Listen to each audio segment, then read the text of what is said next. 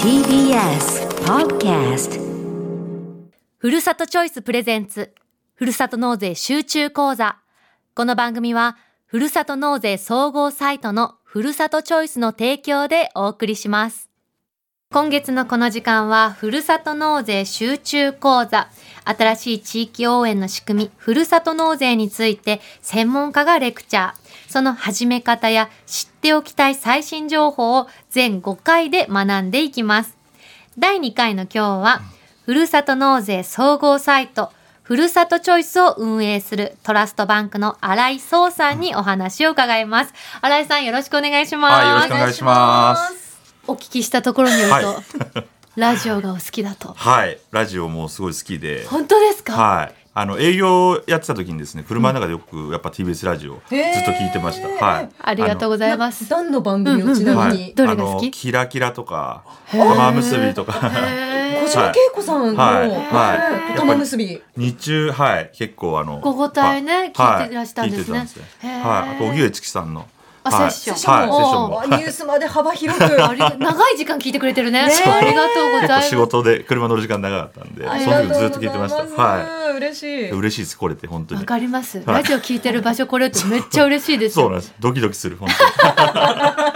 このスタジオにいるなんて。当に。いや本当には今日はよろしくお願いいいたします。はいよろしくお願いします。はい。あらまずさはうんん、あの、ちなみに、はいクリームコロッケはお好きですク かリ。ームコロッケ、はいクリームコロッケ好きですよはいほら、塩見さん、やっぱはい私たち少数派なんだよ。逆転しまうしんた負。けちゃったよ。三対二です。なんで首振るのもう負けたら認めよう。まだまだじゃないよ。確かにまだ国本さんがいるからまだ残ってるかそうだら。ね、んか帰って帰ってきたら聞いてみよう。はいうんはい改めてあの新井さん、はいふるさと納税どんはない制度か教えていただけますか。はいえー、とふるさと納税とはですね、まあ、生まれた故郷ですとか応援したい自治体さんに、まあ、寄付ができる制度になっていますで手続きをしていただくと、まあ、寄付金のうち2000円を超える部分については、えー所得税の還付住民税の控除が受けることができます、で、えっと、皆さん自身でですね、寄付金の使い道も指定することができますので、まあ、地域の名産品とかの、えーお礼の品も、あのいただける魅力的な仕組みとなっております。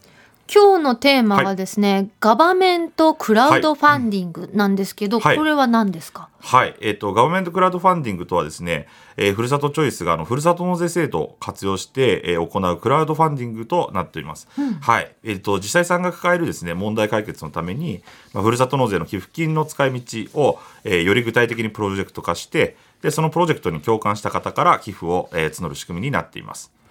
実際にはあのどういう例がありますか。はい、えーとですね、例えばあの沖縄県の、えー、と首里城がですね、えーまあ、過去にちょっと火災にあって、で、えー消失してしまったと、えーいうことがありましたでその時にですねあのこのガバメントクラウドファンディングを活用して、えー皆さんから寄付を集めて、えー9億4000万円ですね約が集まったという事例がございます。 9億はい、すごい ですね。 すごい集まったんですよね。でも、はい、首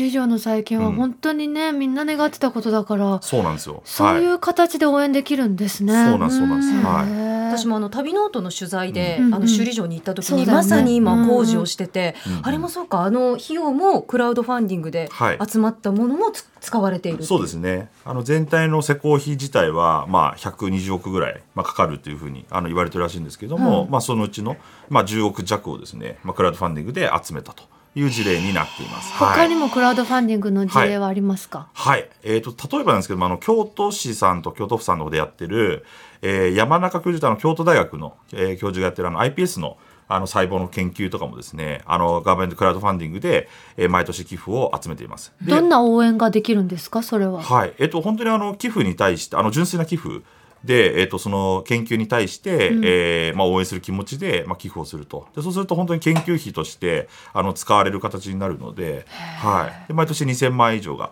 集まっているというような事例になっています。その研は究いした結果とかを知ることははいできるんですか。はい、ありがとうございます。あの、えっと、ガーメントクラウドファンディングの中で、まあ、あの、クラウドファンディングなので、進捗情報とかをですね、んあの、受け取るような機能もありますし、であとは、あの、実際さん、えー主催者の方から、おのお手紙とかいう形で、あの、どんなことに使ってますって報告をあいただくというような仕組みになっています。へーはい。先ほども9億って結構お金はい集まったじゃないですか、はい。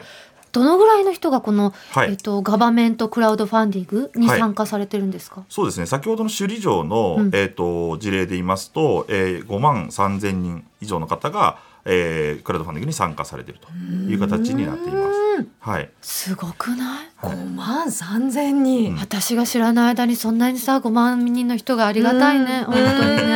ね、すごいことだ、はいはいなんでこういうクラウドファンディングを始めようって思われたんですか、あはいえっと、ふるさと納税自体はですね、まあ、寄付をしていただくときに、はいまあ、どんなあのことに使ってほしいですかっていうこう使い道を選ぶあの必要があって、まあ、選べるというところが特徴になってるんですけども、クラウドえっと、ガバメントクラウドファンディングは、まあ、その使い道をですねあの先にこう打ち出してで、えっとそこに訴求したあのサービスになっているのでえ実際さんの課題にですねよりこうダイレクトに、まあ、寄付ができてでその課題解決にあの寄付した方もあの参加できるようなあの仕組みになっているのでこれやっぱりあの地域のですねあの地方創生と言われる、えーところにおいて非常にこう重要なあ取り組みだなというふうに感じてそこからあのサービスをスタートしたというような背景になっています。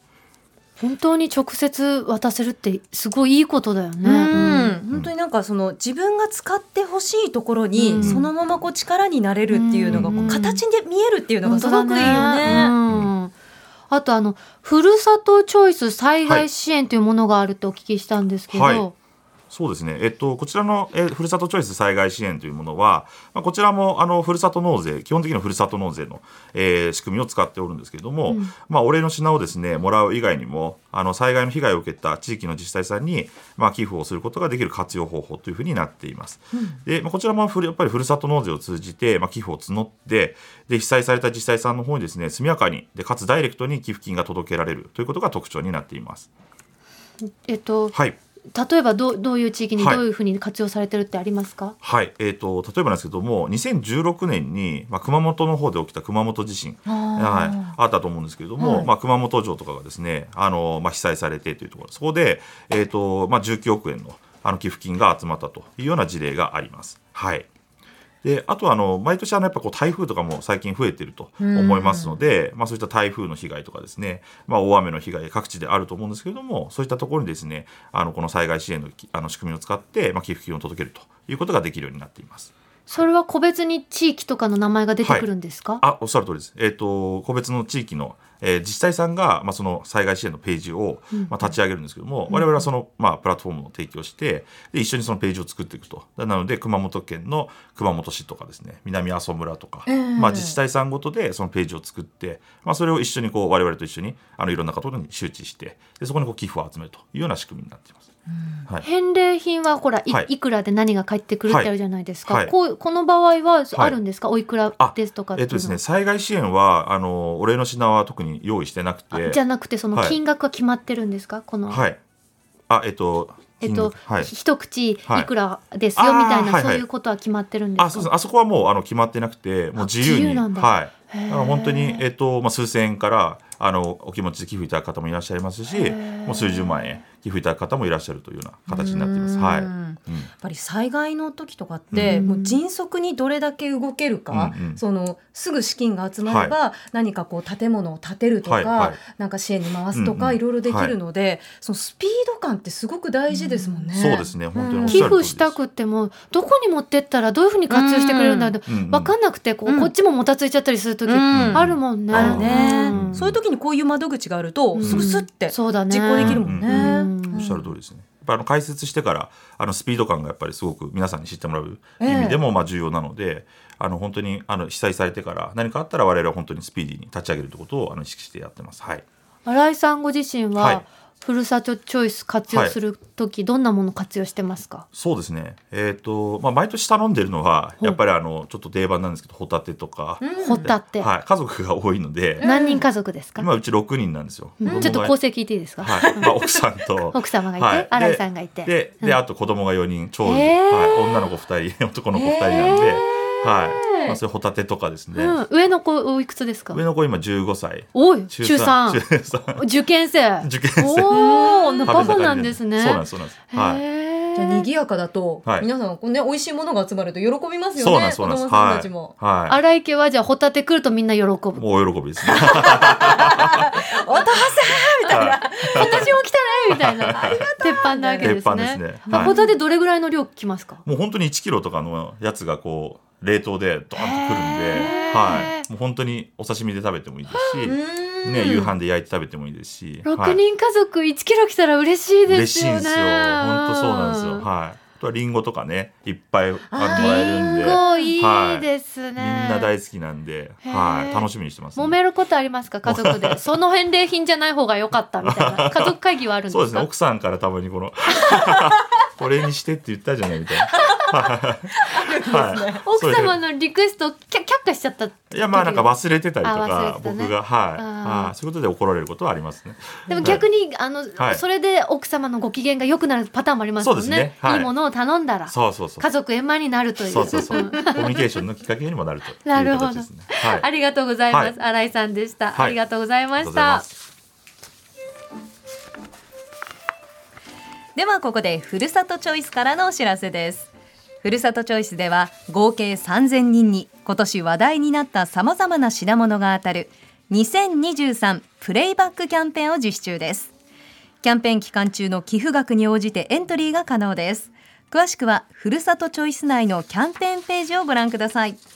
そしてふるさと納税の申し込み方法や手続きに関しては全国のドコモショップ窓口でもご相談いただけます理想のお礼の品に出会いたい方はふるさとチョイスで検索きっとあなたにおすすめの寄付先が見つかります